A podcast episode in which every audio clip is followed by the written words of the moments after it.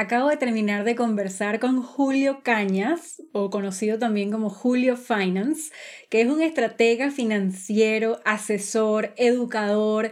Él se considera apasionado por los números, por la inteligencia financiera, por el diseño.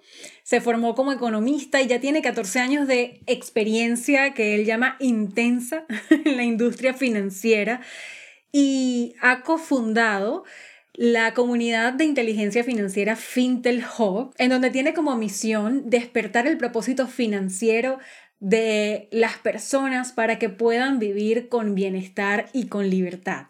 Tiene un estilo de vida minimalista, ama y valora lo simple y por eso simplifica todo este mundo de los números que para algunos, incluyéndome, es tan a veces complejo, él lo simplifica y lo explica de una manera tan clara que de verdad te ayuda a aterrizar tu negocio o tu vida personal para el caso de las finanzas personales.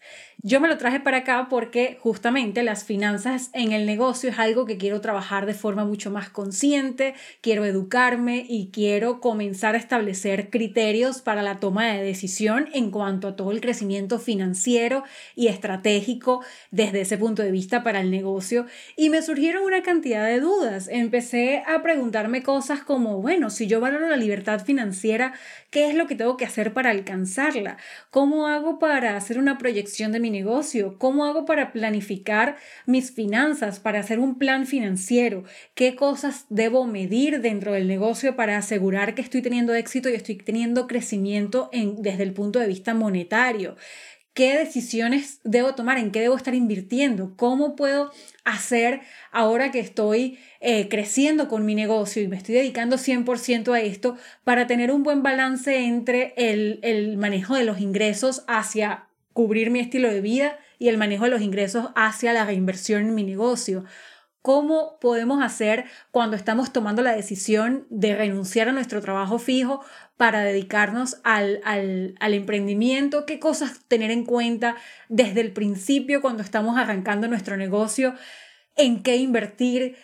¿Qué cosas él hizo o dejó de hacer que ahora en retrospectiva dice, me hubiese gustado hacerlo diferente? Todo eso se lo pregunté y él desde su experticia, desde su generosidad para entregar conocimiento, y su manera tan simple y a la vez tan clara de explicar nos dejó una cantidad de información que estoy segura te va a ayudar muchísimo.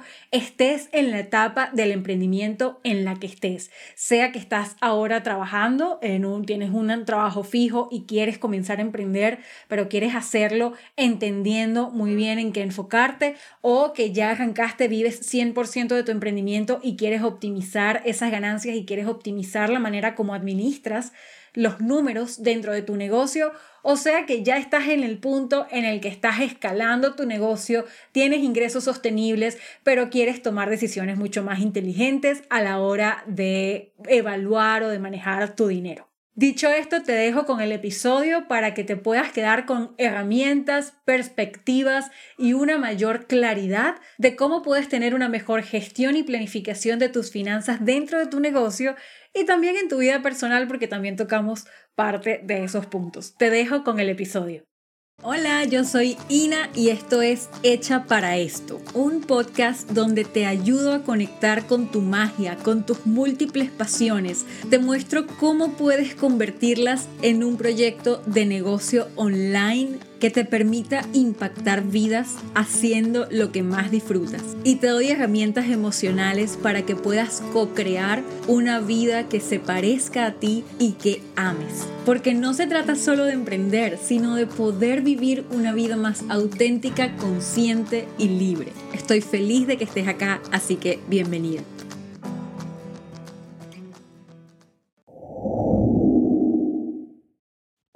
Julio, bienvenido, qué emoción tenerte aquí. Ya tenemos rato hablando, pero aquí oficialmente ya grabando. No, no, totalmente. Gracias, gracias por la oportunidad y la invitación. Siempre un gusto poder compartir.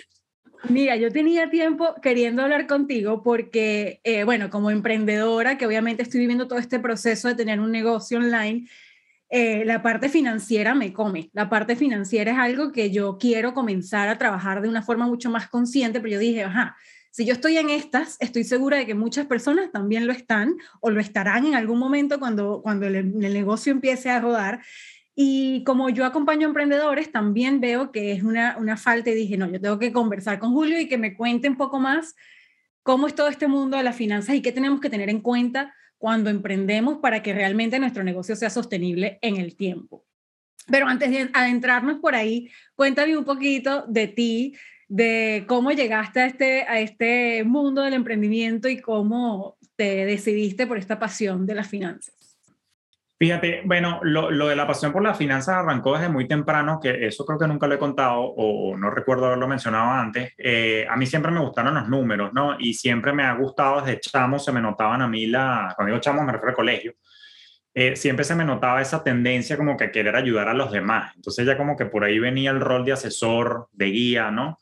Siempre estaba enseñando a los demás. En, en la universidad se exacerbó mucho mi, mi pasión por las finanzas cuando empecé a ver matemática financiera y en economía le di mucha prioridad a las materias electivas que tenían que ver con finanzas, además que mi role model siempre fue mi hermano. Yo tengo un hermano por parte de papá que, que me lleva unos cuantos años, me lleva unos buenos 22 años, 23 años.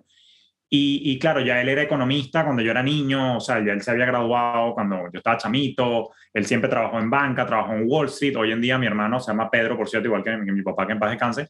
Hoy en día mi hermano Pedro vive en Zurich, trabaja todavía en, el mundo de wealth management, entonces como que siempre estuve rodeado de ese tema y, siempre me gustó. Lo del emprendimiento, pasete franco, yo siempre supe que, que, yo era un alma relativamente libre y, y, como me gusta a mí llamarme, o al menos creo, me creo así, yo siempre he dicho que soy un rebelde con causa.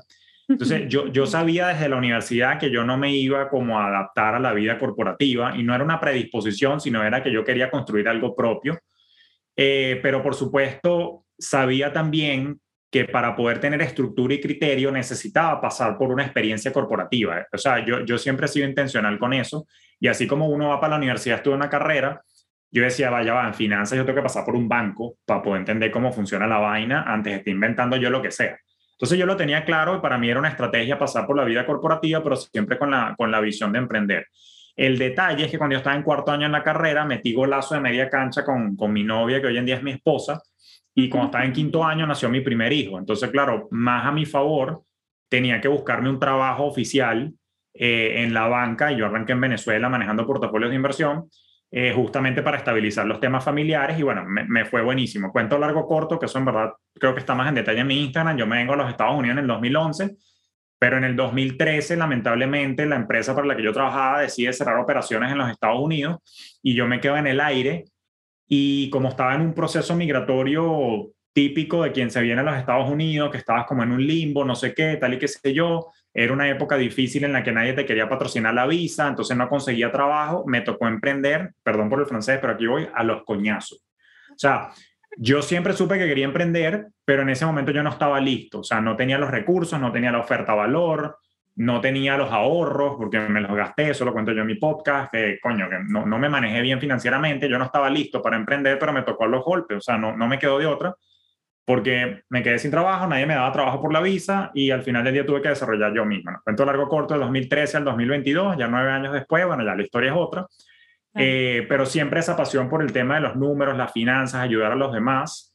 Y como siempre he sido literalmente profesor, pues entonces mi estilo apunta mucho a aclarar, simplificar, hacer más sencillo el tema financiero. Y por casualidad, en los últimos 17 años de mi carrera, yo siempre he trabajado con emprendedores y empresarios. O sea, a pesar de que en el Instagram yo arranqué compartiendo finanzas personales, fuera del Instagram yo trabajo asesorando a emprendedores y empresarios y siempre he estado vinculado a las finanzas de los negocios. Hoy por hoy, ya en FinTech sí tengo no solamente los programas de finanzas personales, sino que también ya me estoy trayendo los programas que yo daba con universidades de, de finanzas de negocio. Entonces, no solamente asesoro, sino ahora también estamos, estamos educando. Y bueno, eso es lo que nos ha traído hasta acá. Y ahorita, ya con esto cierro, súper, súper enfocado en todo lo que es el tema de la economía digital. ¿Ok? Y particularmente en lo que yo llamo el ramo de la mentefactura que es monetizar tus talentos y conocimientos, a diferencia de la manufactura, que es e-commerce y todo ese tipo de cosas. Yo me enfoco mucho en la parte de, de, monetizar conocimientos en digital. Me adopté lo que llaman el lifestyle entrepreneurship, que es básicamente montar un negocio alrededor de tu estilo de vida, donde lo llevas a tu ritmo, desde tu casa. Eh, yo, por ejemplo, este verano eh, voy a estar en, en, Chile eh, y porque voy a estar visitando a la familia, pero lo bueno es que como mi negocio es digital, lo puedo llevar allá. Y, por ejemplo, para el año que viene, me estoy preparando para pasar al menos un mes en, en, Madrid, porque no, nunca me apegué a la, a, la, a la, tendencia de nómada digital, porque yo personalmente le he tenido como miedo al tema de, coño, tener que educar a los chamos en casa. O sea, esa dinámica ha sido complicada, pero bueno, vamos a decir que me, me, me he apuntado a ser seminómada, por lo menos en los veranos, estar en una ciudad distinta para poder hacerlo y todo esto ha sido posible gracias a la economía digital, de verdad. Qué interesante y qué conectados y alineados estamos en ese sentido, porque sí, una de mis pasiones también es eso, es ayudar a las personas a que puedan monetizar sus conocimientos, sus pasiones, sus habilidades. Y, concuerdo contigo en que el sentido de libertad que te da el poder escoger tu ritmo de vida y escoger como tu, tu estilo de vida, más que el ritmo, tu estilo de vida es, es algo que yo valoro y priorizo también muchísimo y para eso estoy construyendo esto. Y algo que hablando de libertad, algo que resuena mucho en todo este mundo del emprendimiento, de los negocios, de todo el que quiere como vivir de su pasión, es esta fulana libertad financiera. El poder alcanzar eh, el, el, estado de, de, eso, de libertad financiera. Y yo dije, yo tengo que preguntarle a Julio, ¿qué, ¿qué opina él de esta fulana libertad financiera? ¿Es algo que se puede alcanzar? ¿Cómo se alcanza? O sea, ¿qué, ¿Qué, ¿Cómo desglosas tú la libertad financiera? Chama, qué, qué buena pregunta y, y, de verdad que esta, esta es la fecha en la que no me la han hecho. Entonces, la respuesta te la tengo, pero la voy a, la voy a sacar con cuidado porque, porque es una respuesta muy realista, pero que puede ser odiosa. Vamos a empezar por qué es libertad financiera. ¿no? Yo creo que vamos a empezar por entender que el, el ser humano busca la libertad de hacer con su vida lo que quiera. ¿No? Y, de hecho creo que fue, fuera de chalequeo, un, filósofo eh, más suizo que otra cosa, pero bueno, en, todo el movimiento de la ilustración francesa, Juan Jacobo Rousseau, Jean-Jacques Rousseau, él decía, el hombre o las personas eh, nacen libres, pero por todas partes se hallan encadenados, ¿no? Y al final del día, ¿qué te encadena? Te encadena la sociedad, te encadena un trabajo, un colegio, un dogma, unos paradigmas, etcétera, etcétera. Pero yo creo que al final del día, no es riqueza como tal lo que todos estamos buscando. Lo que estamos buscando es los recursos para yo hacer lo que me dé la perrísima gana con mi tiempo, sea lo que sea que eso signifique para ti. Para mí de repente significa montar bicicleta y mezclar música electrónica, para ti significa otra cosa. De repente para ti, para mí significa viajar y conocer el mundo, porque yo creo que a la mayoría de la gente le gusta viajar y conocer el mundo, pero cada quien tiene como sus preferencias. Entonces yo creo que libertad financiera es al final del día es tener los recursos que te permitan hacer con tu vida lo que en verdad tú quieras hacer con tu vida y como dicen por ahí, disfrutar tu vida en pleno. Ahora, eso es el qué es. La respuesta de si es alcanzable para todos o no. A ver, la, la respuesta que viene a mi mente es sí, pero en la realidad es no. ¿Cómo es la vaina? O sea, yo hablo desde mi romanticismo de que anhelo que todos alcancemos la libertad financiera, pero no va a ser posible para todos. Qué odioso que diga yo esto. Pero ¿por qué Julio? ¿Por qué no va a ser posible para todos? Porque muchas personas no toman la decisión de ir en la vida por lo que en verdad quieren. Es decir, no es que no lo vas a lograr porque yo lo diga, que no lo vas a poder lograr, ni que yo lo estoy decretando. Es que no lo vas a lograr si no te tomas en serio tus objetivos, si no te tomas en serio tus sueños, si no te tomas en serio qué carajo es lo que quieras hacer tú en la vida, y si dejas que la corriente te arrastre y que pasen los años y tú estés en el mismo lugar y no te muevas por un cambio, no, entonces no es para todo. La respuesta oficial sería, la libertad financiera es posible para quien decida tomarse en serio sus preferencias, sus sueños y sus anhelos. De lo contrario, se lo lleva la corriente como el camarón que se duerme. E, esa es la realidad. Y ahí radica entonces, yo creo, la diferencia entre por qué algunas personas sí logran sus sueños y sus metas y por qué otros no avanzan y va, va, va, va de la mano con eso, de la seriedad con la que primero tú digas, coño, en verdad lo quiero y le voy a echar pichón, vamos a, vamos a hacerlo. Si de verdad lo haces con seriedad, entonces sí, la libertad financiera, claro que es posible para ti. Qué valioso. ¿Y qué, qué elementos tenemos que tener en cuenta para, para alcanzarla cuando ya hablamos de, de, la parte financiera? O sea, obviamente está toda la parte de trabajar lo emocional para que puedas ser un buen compañero o compañera de viaje de ti mismo. Y no bloquearte por todas las limitaciones y barreras internas que traemos naturalmente. Está toda la parte de, del negocio para específicamente las personas que están acá, es porque están construyendo un negocio online, entonces está toda la parte, bueno, aprender de marketing, echarle pichón, eh, hacer todo el programa, eh, toda la parte como práctica del negocio. Y está la parte financiera que también es y yo digo que es, el pilar fundamental, o sea, ya está en la palabra, libertad financiera. Entonces, que a nivel financiero, ¿qué elementos tenemos que cuidar o qué cosas, qué pasos dar o, o qué cosas no hacer si queremos alcanzar esa libertad financiera? Sí, excelente pregunta. Qué, qué buena esa pregunta. Fíjate una cosa, vamos a empezar como por como una visión global, una visión un poco más, mm, eh, vamos a llamarla macro, más como a 30.000 pies de altura. Y yo, yo sintetizo que tenemos que enfocarnos en tres pilares fundamentales para poder tener éxito en lo financiero y, valga la aclaratoria que esto aplica tanto para finanzas personales como para las finanzas del negocio. ¿Cuáles son esos tres pilares? Mentalidad, claridad y proactividad. Tres pilares, mentalidad, claridad y proactividad. Te los resumo rapidito. Mentalidad. Es cliché, pero es así. 80% del éxito deriva de la mente. O sea, 80% del éxito y no es porque es que es telequinesis o telepatía, sino que por la manera como está estructurado el cerebro y cómo operamos nosotros con la mente, que es el software que está instalado en el cerebro, que es el hardware, en el entendido que la gran mayoría de las cosas que hacemos son subconscientes, de hecho se dice que es un 95% de todo lo que hacemos, quiere decir que como esté programado nuestro subconsciente, como esté programada nuestra mente, es lo que va a condicionar lo que yo pienso, lo que yo siento, que a su vez condiciona lo que hago y que las acciones te llevan a un resultado. Si tú comes mal, entonces vas a tener problemas de colesterol. Si tú no haces ejercicio, vas a tener problemas físicos. O sea, la acción o inacción te lleva a un resultado. Pero todo eso parte de una programación mental. Entonces, mentalidad es el primer pilar que hay que trabajar porque yo tengo que entender cuál es mi programación mental con respecto al dinero. Eso lo he explicado yo en mi podcast. Yo sé que tú conoces ese contenido, pero para quien lo está escuchando por primera vez, lo invito a que escuche el episodio 3 de Despierta tus finanzas podcast, donde lo explico más en detalle y a lo largo del podcast también, pero básicamente existe una manera en la que yo me comporto y actúo respecto al dinero. Y eso viene por mi crianza, lo que vi, lo que escuché, lo que vi, la religión, lo que escuché en el colegio, las experiencias que tuve. Eso moldea tu personalidad, no solamente en finanzas, en todo, ¿no? Entonces, según tu programación mental, puede que tú tengas en tu cabeza que el dinero es malo, por ejemplo.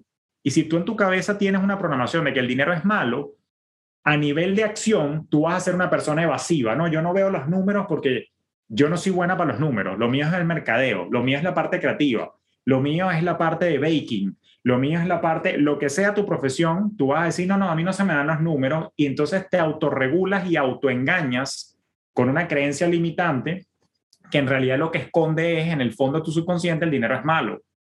Pero la manifestación física es que tú evades el dinero. Entonces ahí hay un problema y, me quedo pegado en ese ejemplo porque es el, es el problema más común que yo veo, evasión de los temas del dinero. No reviso la finanza, eso lo hace mi contador, eso lo hace mi esposo, porque es el mejor en número. Entonces, sobre todo lo veo mucho en la mujer, ¿no? Entonces, hay que trabajar el tema de la mentalidad para entender la programación, actualizarla, derribar creencias que son, eh, que no son funcionales para yo operar mejor con el dinero y los números y cambiarlas o reestructurarlas a creencias más positivas. Es, por ejemplo, coño, que soy malo para los números. No, no, no, ya va. Vamos a reestructurar esa frase. Dime ahora, estoy aprendiendo a llevar o monitorear mis números. No diga que eres mala. Di, estoy aprendiendo. Fíjate que ya hay una connotación más positiva, más constructiva hacia el progreso. Entonces, fíjate que aquí la programación neurolingüística juega un rol importante. Entonces, cuando yo trabajo mi mentalidad, ya cambia mis pensamientos y mis emociones hacia los números, hacia el dinero.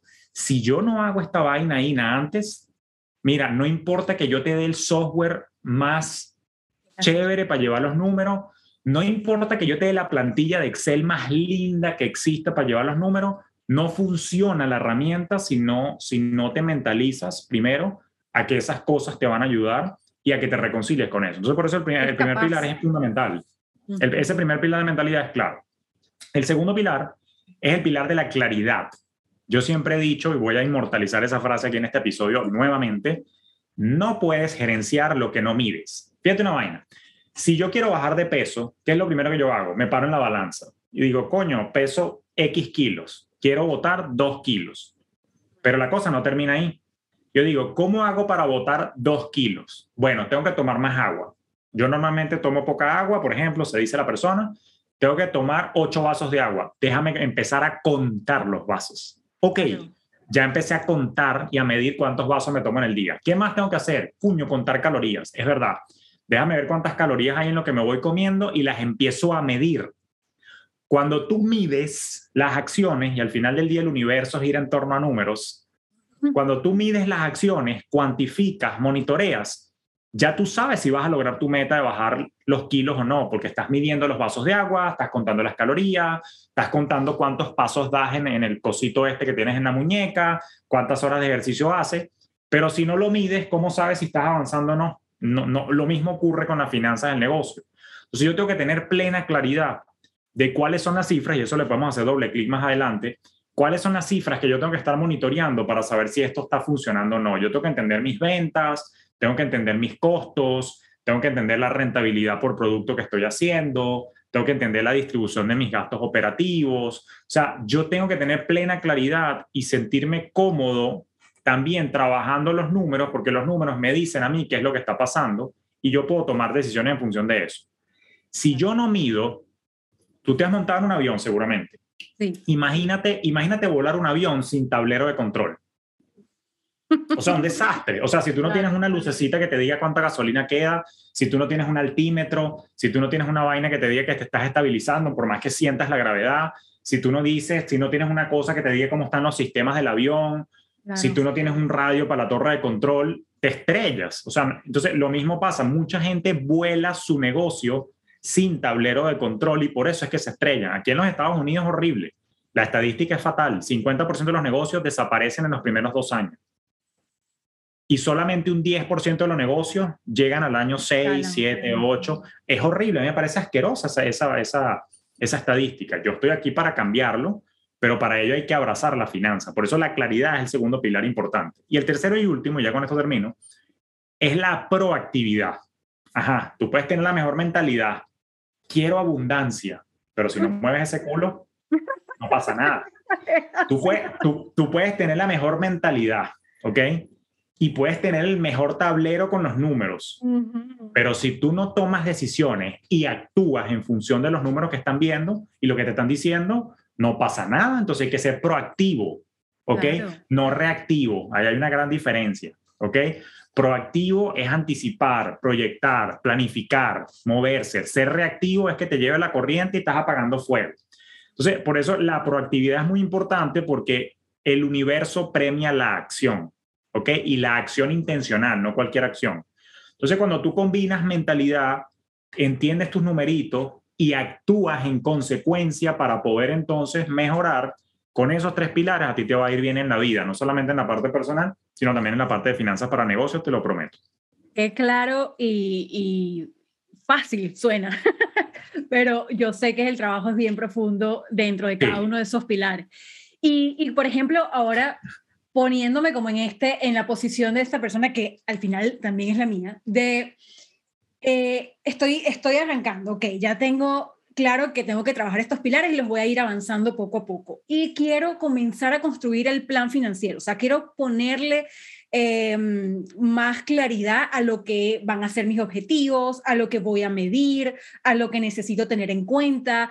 ¿Qué, cómo, empezamos? ¿Cuál es el paso a paso como para tener un plan de negocio en cuanto a la parte financiera que sea realmente sólido?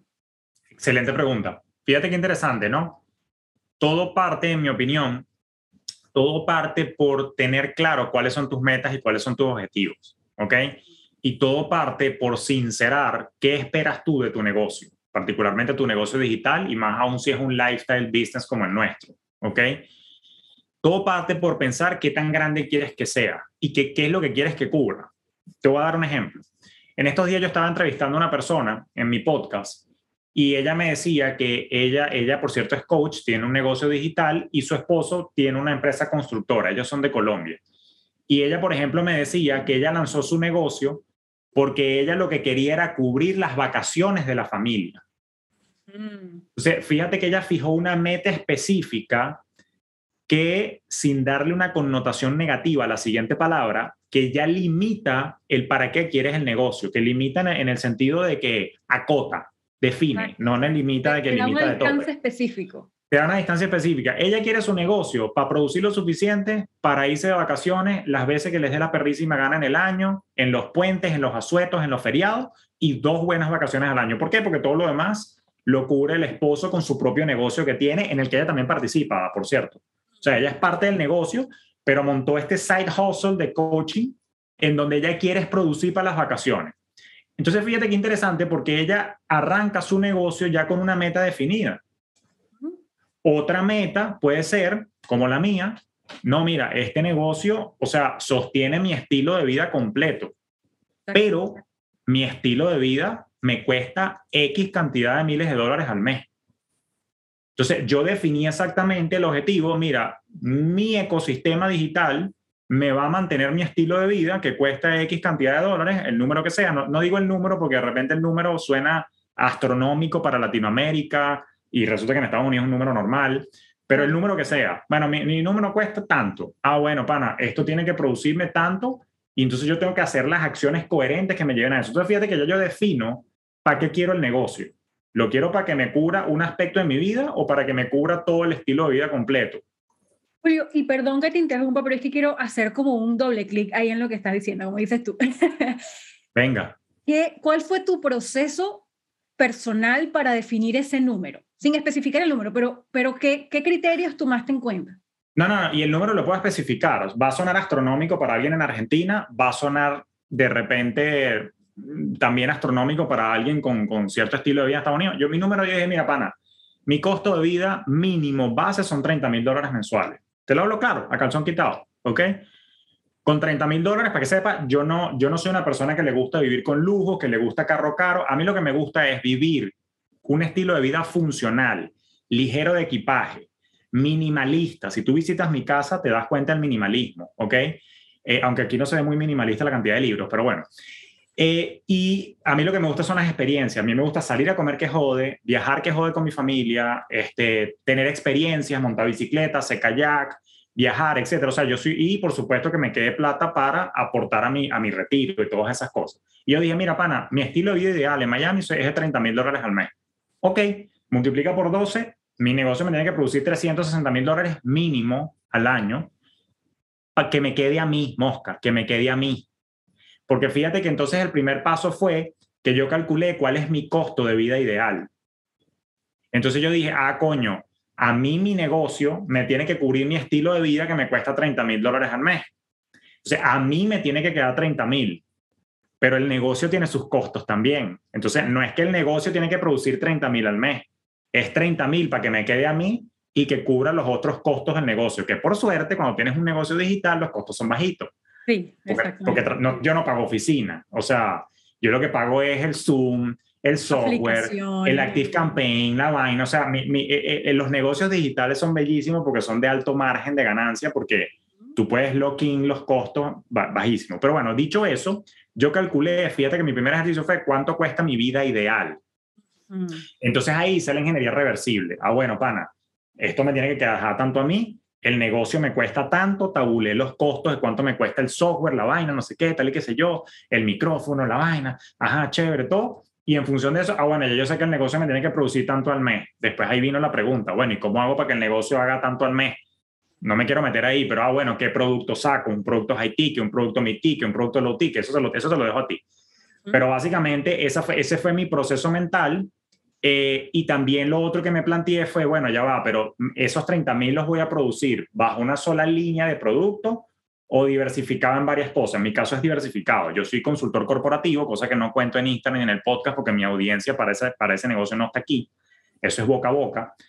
Pero además de ser consultor corporativo, soy asesor y mentor de, de, de, de negocios que están escalando, particularmente negocios digitales. Y lo que sí se ve en el Instagram, porque es lo que más promociono en el Instagram, son mis programas entonces yo tengo como que tres grandes fuentes de ingresos y, otras subfuentes. Y toda esa vaina me cubre mi estilo de vida tranquilo.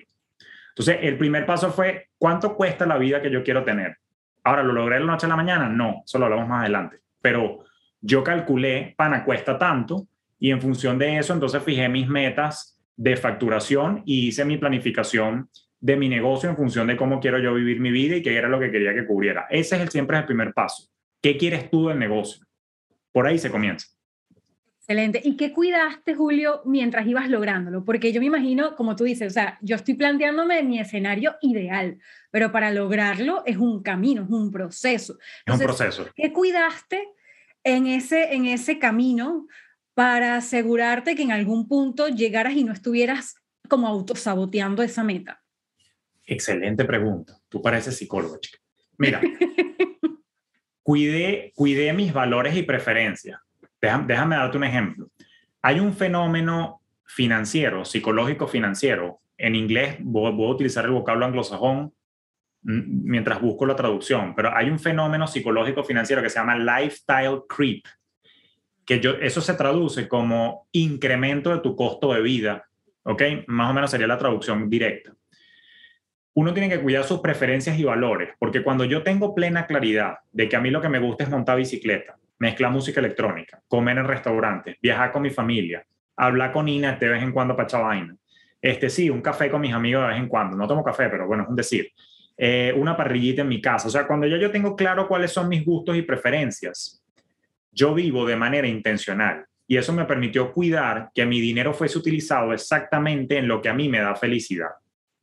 Entonces, yo no me vi tentado a medida que iba subiendo el ingreso a una casa más cara, no me vi tentado a un carro más caro, no me vi tentado a alquilar un yate los fines de semana para publicar la foto en Instagram con el yate para que la gente vea que me está yendo de maravilla. A mí me vale verga lo que opine la gente. De hecho, tú lo sabes por mi contenido en Instagram. Yo no publico casi lo que hago en persona. Tú no sabes si yo estoy en San Bar un fin de semana o no. O sea, tú no sabes si yo estoy en Londres paseando con mi familia y me escapé y crees que estoy enfermo con colitis. O, o sea, porque, porque yo me hice libre del que dirán yo me hice libre del yugo de la opinión de terceros, razón por la cual me enfoco en lo que a mí me hace feliz. Y cuando yo me enfoco en lo que a mí me hace feliz, yo utilizo mi dinero exclusivamente en lo que me hace feliz, que no tiene que ser cosas baratas, no estoy diciendo eso. Lo que estoy diciendo es, perdí la necesidad por demostrarle algo a los demás, lo cual me alejó de la tentación de mostrarte un carro más caro, una casa más cara, una foto desde un yate, una vaina, una foto desde un avión, gastando más de lo que producía o gastándome el incremento que para demostrar una vaina que al final del día no me, no me suma nada. Entonces, cuidé no caer en la tentación de, y mantuve mi estilo de vida como yo sé que lo quiero para poder darme los lujos y los gustos que, que son a los que yo les estaba apuntando. ¿Cuál es el error? Que la, la mayoría de la gente vive en una carrera de rata. Sube el ingreso, sube el gasto. Me subieron el sueldo 20%. Dale, ahora sí sácate el Mercedes. Coño, me eh, ahora estoy ganando 30% más. Vamos ahora sí a mudarnos por una casa más cara. ¿Para qué? O sea, si te haces genuinamente feliz, no lo critico. Lo que digo es que cuando quieres vivir de la apariencia, te lleva a esa carrera de rata que tanto sube el ingreso, tanto sube el gasto, y sigues viviendo, como dicen en inglés, paycheck to paycheck de quincena a quincena. Si tú te aferras y te amarras a tus valores, el ingreso, entonces mi costo de vida subía poquito, pero mis ingresos subían con una pendiente más amplia. Se iba abriendo la brecha de ahorro e inversión y logré llegar al estilo de vida libre, lifestyle entrepreneur que yo quería, porque me supe aferrar a, a mis valores y a lo que yo quería. Si evades esa tentación social, es mucho más fácil lograr estar donde quieres estar. Y después te van a venir a preguntar, ¿y cómo lo lograste? Bueno, precisamente porque no caí en lo que estás cayendo tú desde hace rato, que es donde cae la mayoría. Ahí está la clave, chama. Esa fue, ese fue el secreto de mi éxito. Eso es demasiado valioso lo que estás diciendo porque realmente sí caemos como esa tentación también eh, y, eh, me estoy poniendo en, en la posición de de cuando estás queriendo alcanzar un estilo de vida ideal, pero todavía no te lo puedes permitir mientras estás caminando hacia eso. Entonces, eh, creo que caemos como en la tentación de vivir el estilo de vida ideal al instante en el que podemos permitírnoslo, aunque eso nos esté costando mantenerlo de forma sostenible en el tiempo. Claro, y hay un bucle extraño, porque si tú te empiezas a dar los lujos, yo oh, y quiero que no, que no se malinterprete lo que dije, yo no estoy diciendo que estoy en contra de las marcas, yo no estoy diciendo que estoy en contra de los lujos, o sea, yo soy mal pobre, a mí me gustan las vainas buenas también. Lo que quiero decir es que si sabes tener paciencia, te vas a dar los gustos sin estar viendo precios, sin estar preocupado porque lo estás logrando. Si tú adaptas rápidamente tu estilo de vida a tu nuevo nivel de ingreso, entonces estás en otro nuevo break-even y vas a empezar a operar desde la angustia de que apenas el dinero te alcanza para cubrir lo que estás haciendo. Mm. Cambio, ¿qué dice? ¿Cómo se traduce eso en la práctica? Coño, que si yo no me estoy dando lujos, pero estoy produciendo más, invierto más en software, invierto más en funnel, invierto más en equipo que me ayude a liberar mi tiempo para hacer más cosas, invertí en el negocio para que opere de una manera en la que cada vez dependa menos de mí y pueda producir más porque ahora hay una maquinaria montada. Entonces yo le di prioridad no solamente a mis valores y preferencias, sino que le di prioridad, y lo sigo haciendo, a reinventir en que la maquinaria funcione para que eso siga entonces produciendo, porque acuérdate que el, el, el, gran riesgo que tenemos los lifestyle entrepreneurs es que lamentablemente el negocio depende principalmente de nosotros. O sea, porque depende de nuestra idea, de nuestro curso, de nuestro programa, nuestro programa IT, que este, de nuestra asesoría, nuestro conocimiento. Entonces, coño, te lo digo yo como una persona que tiene una condición médica, si yo me enfermo, estoy en cama, no puedo dar curso, no puedo dar la asesoría. Entonces, coño, tú tienes que ir creando sistemas donde tú saques tu conocimiento y lo pongas en un sistema que no, que, que no necesariamente funcione 100% de, de, de, manera dependiente de ti. Entonces, yo a eso le di mucha prioridad. Todavía no estoy donde quiero estar, por cierto, pero, pero más o menos he avanzado con eso de que si no estoy yo, yo tengo quien me sustituye en una clase. Eh, quienes contestan a los alumnos en mis programas ya no soy yo. Ya son personas que yo entrené y tienen el mismo conocimiento que yo y se encargan de los chats, se encargan de los canales de venta. Yo nada más llego, grabo podcast, llego, aparezco en clase, este, llego y aparezco en Instagram, pero ya todo lo demás lo delegué porque le di prioridad. En vez de sacarme la Range Rover, preferí invertir en equipo para ahora sí, si quisiera tener la Range Rover ahorita la tuviera. Pasa a mí no me gustan los carros, entonces no, no, sé si es un buen ejemplo, pero eh, no, no, lo tengo porque no, me, no lo tengo porque no me gusta, pero pudiera hacerlo tranquilamente porque, porque, bueno, le di prioridad a otras cosas en este proceso de crecimiento que me permiten ahora estar a mí cada día más holgado. Entonces, se requiere de mucha fuerza de voluntad. Creo que sería la respuesta oficial a todo este segmento de, de, de hay una frase que nunca la sé citar, chica, vamos a ver si me sale. Los emprendedores son personas que deciden vivir hoy como nadie quiere para en un futuro llevar la vida que la mayoría no puede. Eh, sí. Es decir, los emprendedores conscientes e intencionales saben sacrificar hoy, el hoy, y sacrificar no lo quiero decir en un, en un, en un sentido muy, ni muy poético ni muy dolido, sino como que saben delay gratification, ¿cómo diríamos eso? Como que... como eh, retrasar la gratificación. Retrasar la gratificación, ¿ok? Porque sabe que más adelante, o sea, la vaina va a rendir su fruto y si no se come todas, o sea, las cosas hoy, después va a poder inclusive tener más de, de lo que pudo tener si iba consumiendo toda la gratificación de inmediato ahí es donde está el juego yo, de, de, de, de, voluntad, que yo creo que es clave en este proceso de, emprendimiento digital y de lifestyle entrepreneurship, que deja para el futuro con calma, que va a llegar el día en el que pues, vas a estar súper holgada eh, por, esa siembra de cositas que hiciste en el pasado. Eso es clave, es muy clave. Qué, importante eso y qué, qué valioso tenerlo en cuenta desde el día uno, porque en el momento en el que decides renunciar, ahorita vamos a hablar de qué tener en cuenta o que desde tu experiencia personal y tus conocimientos, obviamente, que tener en cuenta cuando estamos en un trabajo fijo y queremos renunciar para ya dedicarnos 100% al emprendimiento, que creo que es valioso. Pero yo creo que cuando ya das ese paso de, renunciar y dedicarte 100% y costear tu estilo de vida, o sea, costear eh, lo, así, sea, así sea reducido en, en, en satisfacciones porque estás haciendo ese delay, ese retraso. Igual cuando decides costear tu estilo de vida, hay algo que estás sacrificando o sea, tienes que tener en cuenta también el, porcentaje de reinversión en tu negocio si quieres que crezca, si no vas a estar todo el tiempo como en esa carrera de, la rata. Entonces, ¿qué, ¿qué, recomiendas tú a la hora de, hacer esa separación entre, por ejemplo, los ingresos que estoy teniendo, que puede que en un principio sean apretados, y, y tener, que, ¿cómo haces tú el porcentaje de separación entre lo que reinviertes y lo que te llevas para vivir? ¿Hay alguna fórmula, sí, algún eh, ejercicio? Es, eh, es, es, una buena pregunta. Yo, yo, creo que la aproximación es, la, es, la, es la siguiente, ¿no? O sea, a ver, Em, partiendo de lo que dijimos hace un rato, que es el hecho de que tú tienes que definir qué quieres del negocio y muy probablemente la mayoría de los que nos están escuchando quieren lo que queremos tú y yo, que el negocio cubra tu estilo de vida completo. O sea, eso es un lifestyle business, ¿no? Exactamente. Eh, más que una, una, una, una meta puntual. La gran mayoría va a querer eso. Entonces, claro, hay que entender que el negocio al inicio yo tengo que hacer los esfuerzos de mercadeo y de, y de posicionamiento de mi producto y mi servicio tal que por lo menos me dé un ingreso base, que eso por cierto es un error. La mayoría de la gente no se pone un sueldo en los negocios y tienes que ponértelo.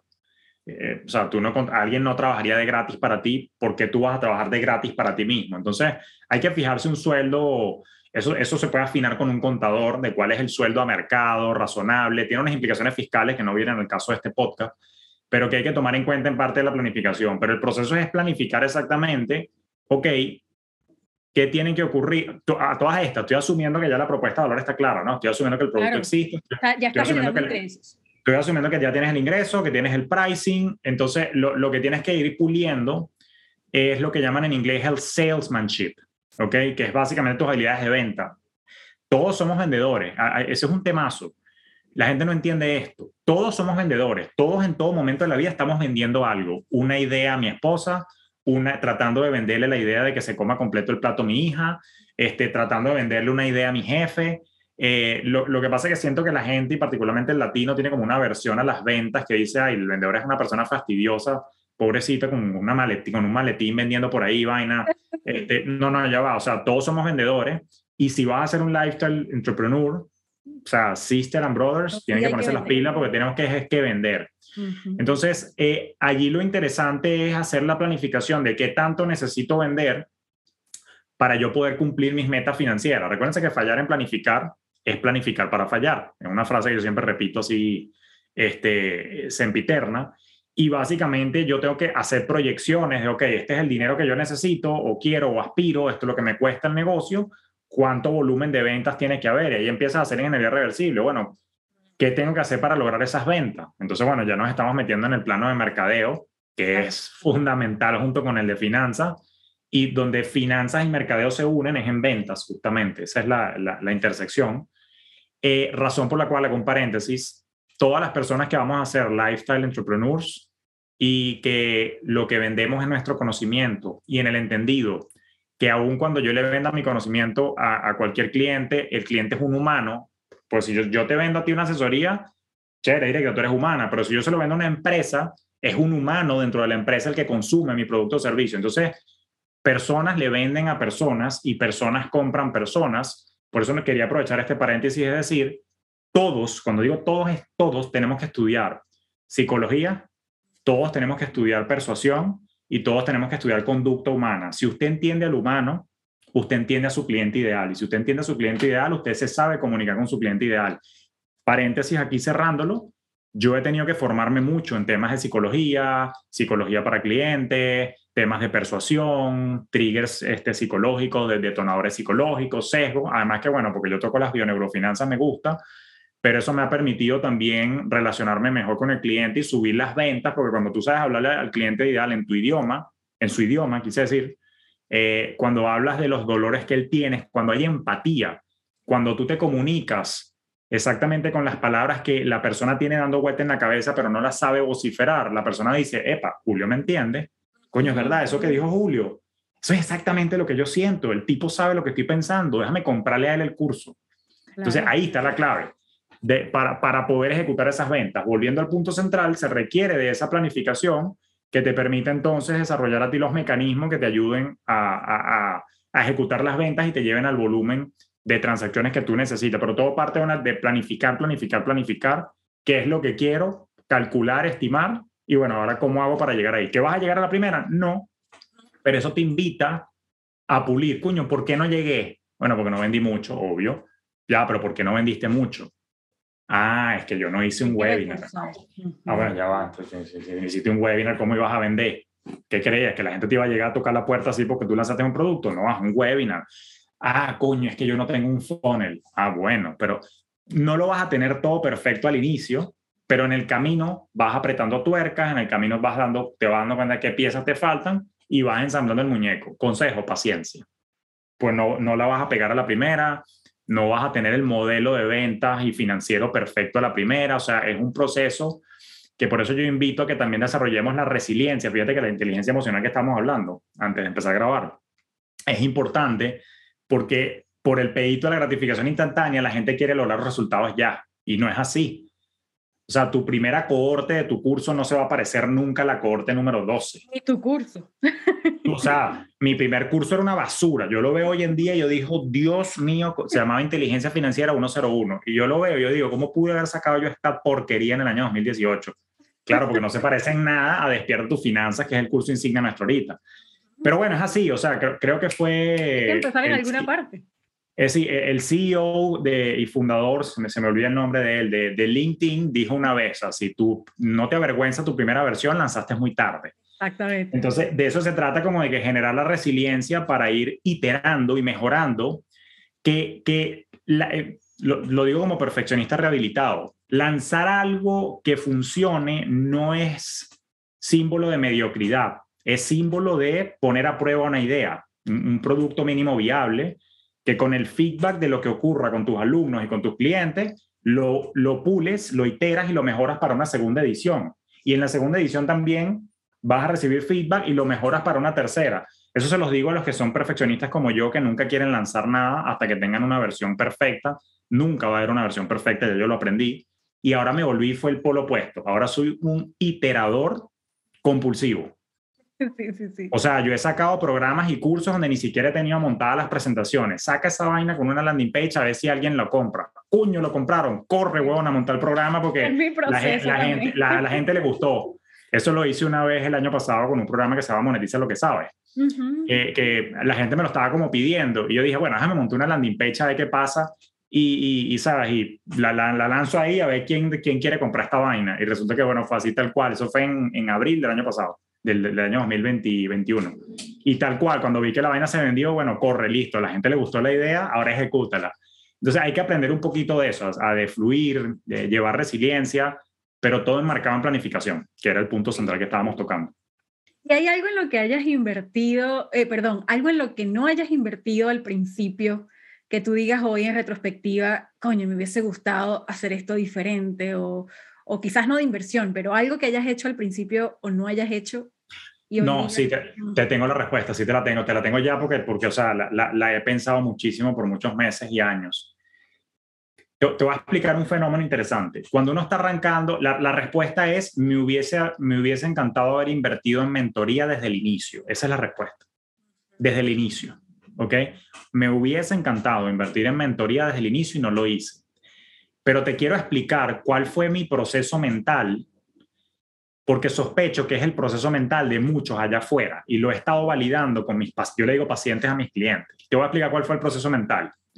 Coño, pana, quiero hacer más plata. Ok, ya produje mil dólares más. Coño, qué de pinga, son mil más para el pote. Ya produje mil quinientos, dos mil dólares más.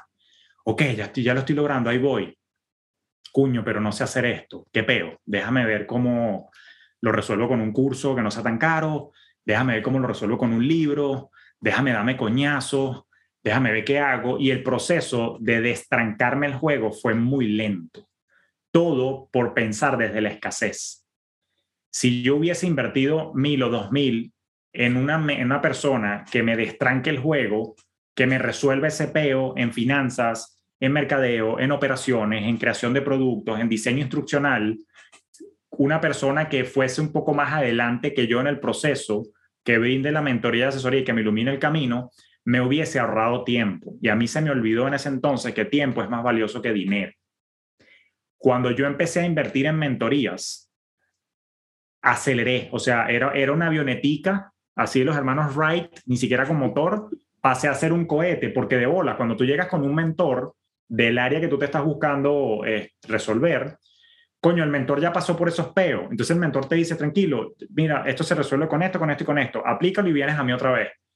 Entonces, coño, cuando yo empecé a invertir en mentorías bien, y estoy hablando de mentorías IP, que mentorías de 2.500, 5.000, 10.000 dólares, 15.000 dólares, coño, se me destrancaron todos los peos. Entonces, me hubiese gustado no haber operado desde la escasez Y si hubiese existido un Julio Finance, coño, Julio, ¿cuánto cobras tú por tu mentoría? 3 mil, toma, resuélveme este peo, no entiendo cómo entender los números. Mira, tú eres la mercadeo, coño, ¿cuánto cobras tú? Toma, chama, destráncame este peo. Me hubiese ahorrado mucho tiempo. Yo crecí al inicio muy lento por querer resolverlo todo yo, y ese fue mi error. Y debía haber pagado de una vez por la mentoría y me ahorraba meses de coñazos, meses de golpe, porque claro, yo, estaba, yo tenía la, veía la plata ahí, pero yo decía, bueno, pero ese es para mí, para mis metas y no sé qué vaina y no entendí que cuando yo pago mentoría, le estoy poniendo un motor con, con turbo, bus y vaina a mi proyecto porque me estoy estancando el juego.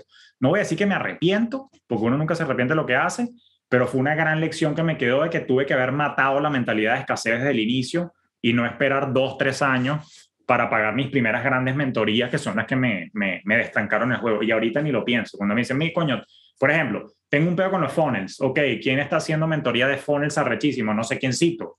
¿Cuánto cobra no sé quién cito? 5 mil, toma. Este, el año pasado tenía un problema con, con, los mecanismos de atención al cliente y me fui con una mentora. La, la mentoría fueron 10 mil dólares, toma. O sea, pero, pero resolví el peo. Coño, no, sí, mira, coño, montate ManyChat, montate Respondio, montate este software, montate esta vaina, enlázalo así, ta, pla, pla, resolví mi problema de atención. ¿Entiendes? O sea, hay que estar propensos a invertir en destrancar el juego lo más rápido. a lo que le debo dar más valor es al tiempo, no a lo que me cuesta la mentoría, sino al tiempo que me ahorra el mentor cuando me ayuda a entender o a resolver un problema que se me está presentando allí. No deberíamos ser mezquinos con la inversión en, mentoría y en, en, programas y en esas vainas porque la vaina ayuda full, full, full. Ahí me equivoqué. Es exactamente mi misma respuesta. O sea, es exactamente mi misma experiencia y resueno mucho con lo que estás diciendo porque también fue mi proceso de pensamiento de, desde la escasez y al final termina saliendo más caro. Terminas es eso, terminas invirtiendo demasiado más tiempo o incluso a veces hasta más dinero en cursito aquí, cursito allá, cursito que no te termina de resolver el problema o que, o que te pone a ti a hacer todo porque también es como que déjame aprender sobre eh, déjame aprender sobre tal, déjame aprender sobre, y al final te terminas poniendo tú tantos sombreros que, que la cosa no avanza. Sí, no, es que no, bueno, qué bueno que tocaste ese punto, porque ahí también está el otro problema, que, que justamente por querer resolverlo todo uno, a costilla de querer ahorrarte una plata, te, te, sale más cara la gracia. O sea, primero, y también te lleva a quemarte, lo que llaman el burnout. Porque, pana, o sea, yo, yo soy bueno con los números y modestia aparte puedo ser muy bueno explicando y dando clases, pero eso no quiere decir que yo soy el mejor copywriter. O sea, eso no quiere decir que yo soy el mejor eh, automatizador de funnels. Eso no quiere decir que yo soy el mejor automatizador de procesos eh, y, en Zapier. O sea, no, brother. Entonces, esa es otra cosa que me quité encima también. ¿Quién es el que me puede ayudar con este peo a resolverlo de la manera más eficiente? ¿Cuánto cobra usted, hijo? Tome. ¿Cuánto cobra usted, hija? Toma. Lo que quiero es velocidad. O sea, lo que quiero es resuelvan el peo, que esta vaina esté funcionando ya, para que la cosa, para que la cosa, ve, ahí, ahí a los golpes fue cuando aprendí a darle prioridad al, al, invertir en el negocio. Y algo que no te contesté, que tú me dijiste más o menos qué porcentaje, ahorita me estoy acordando. A ver, lo ideal es que por lo menos haya un ingreso base que te dé a ti, como para tú cubrir lo esencial al inicio. Y eh, en líneas generales, no es que haya una fórmula universal, yo te voy a decir la que utilicé yo, pero como siempre, depende de mucho contexto, de país. Nosotros aplicamos, digo nosotros porque en fin lo tengo socios, nosotros aplicamos la fórmula 50-50, o sea, 50% de lo que ingresa nos lo repartimos porque, bueno, tenemos costes que cubrir, o sea, de vida personal, y 50% de lo que nos ingresa en ventas es para cubrir costos y reinversión en la compañía. Y eso fue una política que dijimos, la vamos a cumplir por tres años. Eh, ya, ya ahorita en diciembre cumplimos, o sea, en este que viene, del, del 2022, sería el tercer año de, de, la política, ahí la vamos a revisar, eh, porque claro, los ingresos han subido y ya como que también la necesidad de reinversión, mmm, al menos en software, ya paró, o sea, ya tenemos el software que tenemos, como que hay gastos que se han estabilizado, por así decirlo. Entonces como que ahora estamos ahorrando un excedente que ya supera a las necesidades de costo fijo entonces, ves, ves cómo ocurre. Entonces, ahí nos va a tocar ajustar como que no, mira, sabes que ya estamos, ya no, llegamos a un nivel de la compañía donde no hace falta reinvertir tanto. Con reinvertir el 30% es suficiente y todo lo demás se puede repartir. Pero en nuestro caso, muy probablemente lo que va a ocurrir es que no es que nos vamos a repartir más, sino que empieza la diversificación de FinTech. O sea, vamos a empezar a invertir en otros negocios. De hecho, tenemos otros proyectos que te, los, te voy revelando uno. nosotros queremos montar un, una, una, un proyecto que se llama Fintech of Ventures, que es básicamente para invertir en, en, en pequeños y medianos negocios. Eh, velo como un, un, fondo de venture capital, pero para small business. Más o menos así. O sea, yo no estoy buscando unicornios. Yo estoy buscando ayudar financieramente a negocios que tienen modelos de, modelos de monetización comprobados y que quieren, uno, escalar o dos, el dueño de negocio se quiere retirar. Entonces, estoy como, como dicen en inglés en negocio, estoy buscando comprar cash cows, o sea, vaquitas lecheras de negocio, que es un estilo de definir negocio que funciona. Entonces, eso es un proyecto. Eh, tenemos otro proyecto de inversiones alternativas. Entonces, probablemente lo que vamos a hacer es que vamos a agarrar la plata esta y en vez de rumbiarnos, lo que vamos a hacer es diversificar. Pero fíjate que ahí está el compromiso con evitar el pan para hoy, hambre para mañana. Estoy creando otras nuevas líneas de negocio que me permitan entonces estar aún más tranquilo en el futuro sin rumbearme toda la plata hoy. Eh, claro. La vaina pasa a ser un estilo de vida y un mindset que una vez que lo tienes no es difícil hacer el sacrificio. Sí, entre comillas, exactamente. Entre comillas, pones un sacrificio, pero tú me entendiste. Sí, sí, sí, totalmente. Qué valioso, Julio, me encanta y de verdad gracias por todas estas herramientas. Yo siento que tener claridad de, de lo que mm, del manejo financiero y lo que hemos hablado en este momento más que de números y ahorita ya para ir cerrando podemos ver cuáles son esas cifras que tenemos que tener en cuenta en el negocio como para dejarlas ahí, pero yo sé que es un trabajo muy profundo que además pueden vivir contigo de, desde cero. Eh, pero justamente todo esto que hemos estado hablando es más del criterio en la toma de decisión, que yo creo que es la base fundamental, y es lo que tú decías, la mentalidad como pilar. Y es la base fundamental de entender, ok, hacia dónde, o sea, cómo yo puedo tener una visión de crecimiento, qué tengo que cuidar y cuáles son eh, esa toma de decisiones, o sea, los criterios que debo tener en cuenta. Y ya para, para ver entonces a la parte práctica de los números, o sea, ¿qué números tendrías tú en cuenta para medir el crecimiento de un emprendimiento que está empezando o está hacia, hacia bueno, imagino que eh, en cualquier etapa serían los mismos? Sí, no, en, cualquier etapa. Bueno, e, evidentemente el, volumen de ventas te dice mucho, o sea, es el primero que tú ves y es un volumen que tú deberías estar monitoreando normalmente con corte semanal, o sea, a ver qué está pasando.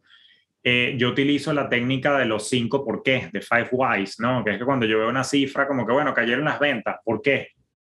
Bueno, obvio, no se vendió, ya va, pero ¿por qué no se vendió más? Ah, mira, no, es que, qué sé yo, no sé, no posteé nada en la semana de esto. ¿Y por qué no posteé nada en la semana de este tema? Ah, no, porque es que estaba enfermo con la colitis. Ah, ok. O sea, entonces, claro, fíjate que entonces hay un problema, que es que tu situación física, estoy inventándome el ejemplo, ¿no? Tu situación física te llevó a, no prestarle atención a tus redes, razón por la cual no posteaste nada del curso, razón por la cual no se vendió. Ahí tenemos un problema que solucionar. ¿Cómo hacemos para que el posteo no dependa de ti? Ah, bueno, es que resulta que existe un software que se llama Later, o existe un software que se llama Game, o existe el, Facebook Studio Creator. Y tú con tiempo puedes programar los posts este, de forma tal de que si te sientes mal un día o no te provoca aparecer por las redes, no importa porque ya tú programaste el post de ese día y no se te va a olvidar postear resuelto el problema de raíz. ¿Ves? La técnica de los cinco por qué dice, es una técnica japonesa, que máximo al quinto por qué llegas a la causa de un problema. Entonces, cuando tú ves las ventas, cuando tú ves los costos fijos, ¿ok? Tienes que estudiar mucho lo que llaman el estado de ganancias y pérdida de tu negocio, que eso viene de la contabilidad. Y eso básicamente es, bueno, cuáles son mis ingresos, cuáles son mis costos de venta, cuáles son mis gastos operativos, cuál es el resultado neto. Entonces yo veo ventas, ¿ok? Que ojalá las ventas a nivel monetario sean muy superiores a todos mis costos. Pero si las ventas son inferiores a mis costos, pierdo plata. Entonces, el resultado neto, yo tengo que ver, eso se llama, en, el estado de ganancia y pérdida en contabilidad se llama top of the line, es el revenue, la venta, y el bottom line es el resultado neto al final. Entonces, yo veo top of the line siempre, bottom of the line siempre lo estoy viendo, las ventas las veo semanal, el bottom of the line o resultado neto lo veo mensual y otra cosa que veo semanal es el flujo de caja, o sea, dinero que está entrando en la empresa y dinero que está saliendo para ver que no hay un sobregiro o lo que llaman un overdraft, que siempre tenga la plata disponible. Todo depende también de la naturaleza de lo que tú vendas, ¿no? Si tú vendes cursos, eso no es tan problemático en el sentido de que tú el curso lo vendes y la gente te lo compra por la pasarela de pago y ya. Si tú vendes un producto high ticket, eh, premium y lo vendes financiado, entre comillas, bueno, tienes que estar pendiente del flujo de caja, concha, de que si fulanito pagó la cuota este mes, no la pagó, la cuota estaba automatizada por Stripe, o él, o él me paga por CELE todos los cinco de cada mes, coño, pero es que estamos a nueve, no me ha pagado, déjame mandarle un mensaje para que me mande la cuota. Sea, depende de lo que vendas y cómo lo vendas, tienes que estar pendiente que el dinero entre y salga y esa vaina sí tienes que hacerla semanal y la idea es que tengas un flujo de caja positivo, es decir, que los ingresos sean superiores a los, a los egresos o los gastos para que, para que vayas con, con salud. De ahí, yo creo que esos son los principales que yo estoy monitoreando para ver que todo esté marchando. Por supuesto, podemos entrar en otros detalles, ratios, no sé qué, pero a grosso modo, yo creo que esas son las principales cosas que hay que estar viendo para, para saber que todo está marchando bien. Totalmente. Y en un modelo de negocio en donde en principio es una estructura de lanzamiento, en donde tienes, por ejemplo, ingresos en puntos específicos del año, no necesariamente mensualmente, ¿hay algo que tú recomendarías para llevar ese, ese control y hacer como esa división y que igual tengas el ingreso mensual? Sí, como me expliqué, no sé si me expliqué. Explicaste perfecto. Vamos a suponer que tú haces cuatro lanzamientos al año, eh, enero, abril, julio, este, octubre, ¿ok? Eh, y, y, son las cuatro veces al año que tú das, tú das tu programa. Eso es como que la batees, coño, de jonrón cuatro veces al año. ¿Qué es lo que ocurre? Tú tienes que tener plena claridad cuántos son tus costos mensuales para mantener el negocio operando. Coño, cuánto me cuestan los software, el Zoom, el Active Campaign, el ManyChat, todo lo que tú tengas, cuánto me cuesta mi sueldo esos costos tú lo sabes, más si ya tienes un ratico andando en el negocio, entonces tú puedes proyectar, voy a, inventarme un número, ¿ok? Coño, vamos a suponer que los costos son 5 mil dólares mensuales. Ah, bueno, yo, yo sé que como mínimo tengo que tener de ingresos 5 mil mensuales. Julio, pero es que yo hago son cuatro lanzamientos al año. Ah, bueno, espérate un segundo. Si todos tus costos, incluyendo tu sueldo, son 5 mil al mes, quiere decir que enero 5 mil, febrero 5 mil, marzo 5 mil, eso suma 15 ya tú sabes que en el lanzamiento, como mínimo, para mantener la matemática simple, como mínimo debes facturar 15. Porque cuando factures 15 en el lanzamiento, cubres los 5 de cada mes mientras llegas al otro lanzamiento. Estoy súper simplificando el ejemplo. Claro, claro. Evidentemente el lanzamiento tiene un costo, evidentemente hay unos costos de los ads, en Facebook ads, Instagram ads, Google ads, TikTok ads, Pinterest ads, o sea, eso lo entiendo. Pero simplificando, tú tienes que hacer la ingeniería reversible. Coño, ¿cuántos meses de caja me va a cubrir este lanzamiento como mínimo? Y ahí tú fijas tus metas. Ah, bueno, pana, yo tengo que vender 15 lucas mínimo. O bueno, como si quieres poner más complejo el modelo, ah, bueno, yo tengo que vender mínimo 20. ¿Por qué? Porque voy a invertir 5 en ads que quiero recuperar. Entonces, con los 20 que venda, recupero los 5 de los ads y me quedan 15 para cubrir la caja, que es el oxígeno hasta el siguiente lanzamiento. Eh, eso está bien. O sea, a ver, quiero aclarar algo, y eso daría para otro podcast. No hay un modelo que sea mejor que el otro. O sea, si tú vives de cuatro lanzamientos al año, de tres lanzamientos o de un lanzamiento al año, mientras te funcione y, ¿sabes? La saques de honrón y factures lo que necesitas para mantenerte a flote el resto del año, eso está bien. Ahora, ¿qué puedes hacer? Puedes hacer lo que hago yo. O sea, yo tengo unos lanzamientos puntuales en el año de un programa en particular, pero tengo un programa Evergreen que, que, está ahí como corriendo y por lo menos lanza algo para la caja. Y la otra cosa es que yo mis programas los vendo con pago único o pago en cuotas. Entonces, quien elige pago en cuotas, que yo vendo a máximo seis cuotas, ¿ok? Quien elige pago en cuotas me genera lo que llaman un ingreso recurrente mensual. Entonces, yo, yo tengo un flote de caja de la gente que me está pagando mensual, que también me mantiene viva la caja todos los meses, aun cuando ya el curso lo hicieron. ¿Sí me, sí me supo explicar? Sí, sí, totalmente. Entonces, tú tienes todas esas rutas, es cuestión de planificarlas, pero siempre volvemos al inicio, no puedes gerenciar lo que no mides. Si tú no mides tus gastos y no sabes cuánto necesitas vender, no puedes fijar la meta de ventas, entonces estás operando a ciegas y puedes llegar a, a asfixiarte. Entonces, tenemos que proyectar el flujo de caja justamente por eso, para que no nos pase pero está bien. O sea, si tú quieres vivir de programas Evergreen, chévere. Si tú quieres vivir de cuatro lanzamientos, chévere. Hay gente que es minimalista y quiere un solo producto. Eso es válido. Yo, porque creo más en la diversificación, prefiero varios productos. Y además que en mi caso las finanzas se presta multiproducto. Pues yo, yo tengo los programas de finanzas personales y tengo los programas de finanzas para negocio. Y dentro de cada uno mi cliente ideal está en etapas distintas. Hay quien quiere organizar la finanza, pero todavía no puede invertir. Entonces son dos programas separados. En la parte de finanzas personales, de negocio, hay quien está lanzando la idea, pero no está escalando todavía. Entonces son como que dos etapas. Entonces, claro, yo tengo un programa para, como para cada etapa y, bueno, va bien, pues siempre, que tengas la oferta de valor clara, conozcas a tu cliente ideal, tú puedes con tus programas hacer tu planificación de flujo de caja y yo hago eso. O sea, ya toda la programación del 2022 estaba planificada desde octubre, noviembre del año pasado. Y ahorita, viendo cómo han evolucionado los programas, seguramente en octubre, noviembre de este año, planifico las fechas de todo el año que viene de una vez y así voy adelantando. No siempre se cumple a la perfección, pero por lo menos ya tienes como que en qué mes vas a hacer qué. O sea, no, no siempre sale perfecto, pero, pero por lo menos ya tienes una previsión de cómo vas a operar y cómo vas a trabajar y en función de eso trabajas las finanzas ya con esa relativa certeza. Claro, y esto todo está eh, de alguna forma descrito para la persona que ya solamente vive de su negocio, pero también aplica, por supuesto, si tienes un trabajo fijo, yo creo que es la misma gestión, solo que gestionas también el tiempo y gestionas también, o sea, ya, ya tienes tu ingreso viniendo desde otro lado. Y de hecho hasta, hasta es eh, muy beneficioso en cierto sentido, a pesar de que tienes menos tiempo, porque, digo yo, ¿no? Porque tienes, eh, estás cubriendo tu sueldo ya por otra vía, entonces puedes reinvertir más mientras llegas al punto en el que puedes dedicarte 100% a Sí, eso, eso es así. O sea, eh, cuando ya tú estás operando desde la paz de que tienes un ingreso, un salario, eh, tienes razón, se te hace más fácil reinvertir, pero al mismo tiempo también se te hace más fácil eh, dilatar y procrastinar, slack. Sí, ¿Ok? Porque estás operando desde una relativa zona de confort. No estoy invitando a que dejes tu trabajo para que operes desde el desespero, no dije eso pero quiero que consigas el balance emocional para que no, no te me duermas en los laureles lanzando la idea, a pesar de que tienes la paz de un salario.